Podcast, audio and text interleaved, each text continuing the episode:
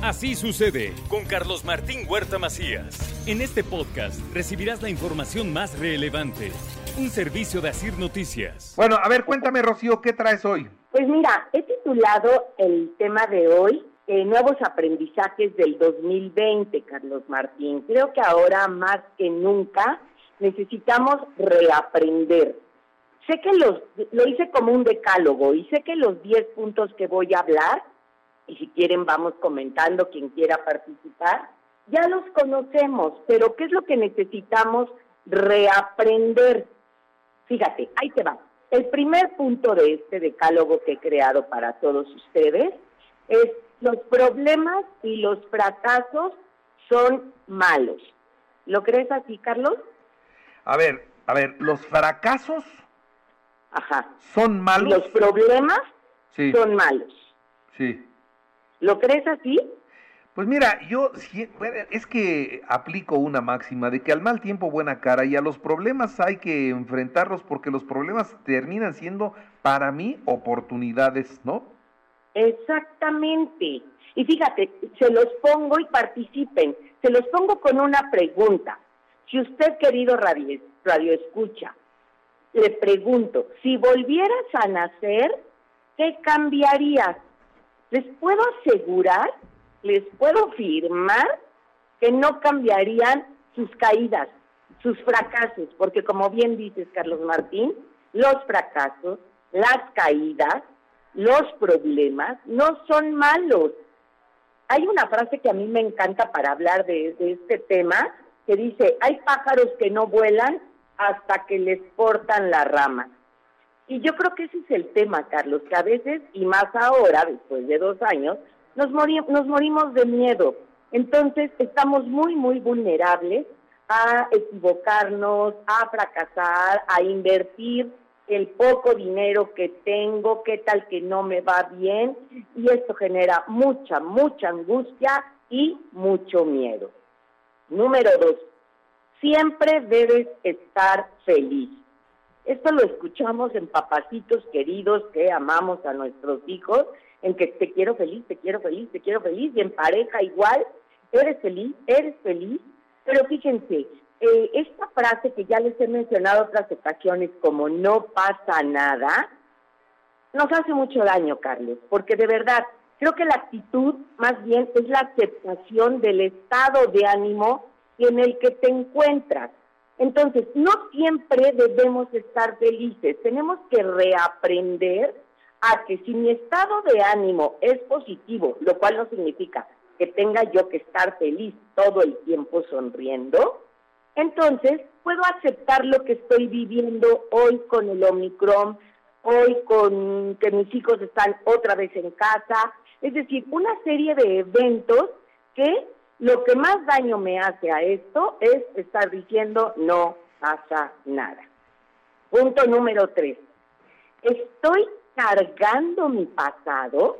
O peor aún, ¿estoy dañado por mi, pesa por mi pasado? Fíjense, estamos a 12, 12 de, de enero. ¿Y quién sigue pensando en octubre, noviembre, diciembre de 2021? Si no es que de 2020, si no es que de 2019.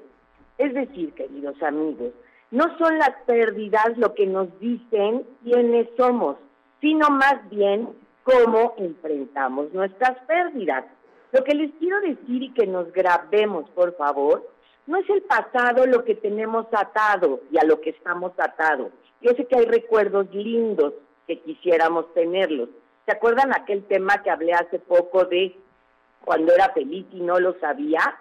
Entonces a lo mejor nos tiene atado precisamente ese pasado y no es el pasado en sí, sino los pensamientos y las creencias que tenemos acerca de nuestro pasado.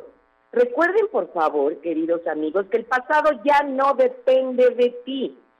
Tu presente y tu futuro sí te haces estancado en tu pasado. Punto número cuatro, la infancia no es destino. ¿A qué me refiero con esto, Carlos? Y van muy de la mano todos, pero este tiene mucho que ver con el anterior. Es decir, lo que te ha pasado no tiene por qué pasarle a tu alma. ¿A qué me refiero con esto? Tú y solo tú eres el responsable y el creador de tu segunda infancia. Y esto sé que me lo han oído. Todos tenemos dos infancias. Una, la que vivimos hace muchos años, y otra, la que tú puedes crear. Y tú la puedes crear precisamente desde sentirte responsable y no dañar tu hermosa alma, para que quede mejor traducido, no dañar tu espíritu, no dañar tu corazón. Quinto punto, el éxito y la paz interior de saber que vas en el camino correcto. ¿Por qué tendría yo que reaprender esta frase, Carlos Martín? Porque en muchos lugares, y se menciona mucho esto de que éxito y trabajo, o sea, el éxito aparece primero en el diccionario nada más, porque para que alguien tenga éxito, tiene que trabajar arduamente. Y no, queridos, bueno, sí, hay una parte que sí, pero no siempre el éxito es dinero. Entonces, por favor, no dejemos que la adversidad nos defina, porque otra vez, lo que hemos vivido los últimos seis meses, entonces hace que en este momento vivas muchas situaciones de ansiedad, de angustia, de depresión, porque finalmente el éxito se construye, como lo dije en el primero, se construye de muchos fracasos y del aprendizaje que le doy a esto, Carlos. Punto número seis. Quien ama lo que hace no tiene que trabajar un solo día de su vida. Y eso es lo que más les deseo y eso es lo que más necesitamos de aprender, Carlos. Porque hagamos lo que hagamos, créanmelo, bueno, no me lo crean, como siempre les digo, vívanlo. El dinero llega por añadidura cuando verdaderamente realizas tu pasión. Y no tiene que ver con que si estás contratado o no estás contratado. Tiene que ver otra vez con actitud, con eh, mensajes que me digo a mí mismo desde antes de levantarme. Ya estoy diciendo me va a ir bien o me va a ir mal. Y acabo decretando una serie de mensajes que no me sirven, Carlos. Punto número siete. La única opinión que cuenta es la mía. Y obviamente no me refiero a la mía, Rocío González. Cada quien que reaprenda y diga esta frase. Mi única opción o mi única opinión que cuenta es la mía. Lo que les quiero decir es que escuches primero tu voz antes que la de los demás. Yo no digo que no sea importante la opinión de tus hijos, de tus nietos, de tus papás, de tu pareja, de quien sea. Pero primero que nada es tu propia opinión. Punto número ocho. La mejor decisión no siempre es la más popular.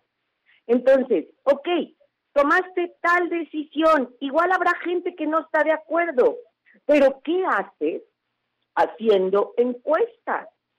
los invito a que escuchen su voz primero que la de todos los demás sin estar haciendo encuestas. Punto número nueve, siempre hay que tener un poquito de sed y un poquito de hambre. Y los que tengan hijos, hijos pequeños, hay que educar hacia los chavos. Porque quizá les esté dando o les estés dando lo que, lo que tú no tuviste. Pero ¿saben algo? Quizá no le están dando lo que ustedes sí tuvieron, que es una riqueza inmensa de amor. Y último punto, Carlos Martín, las pérdidas son un camino de crecimiento. Si has perdido un ser querido este 2021, te hago esta pregunta. ¿Qué me dejó la persona que se fue?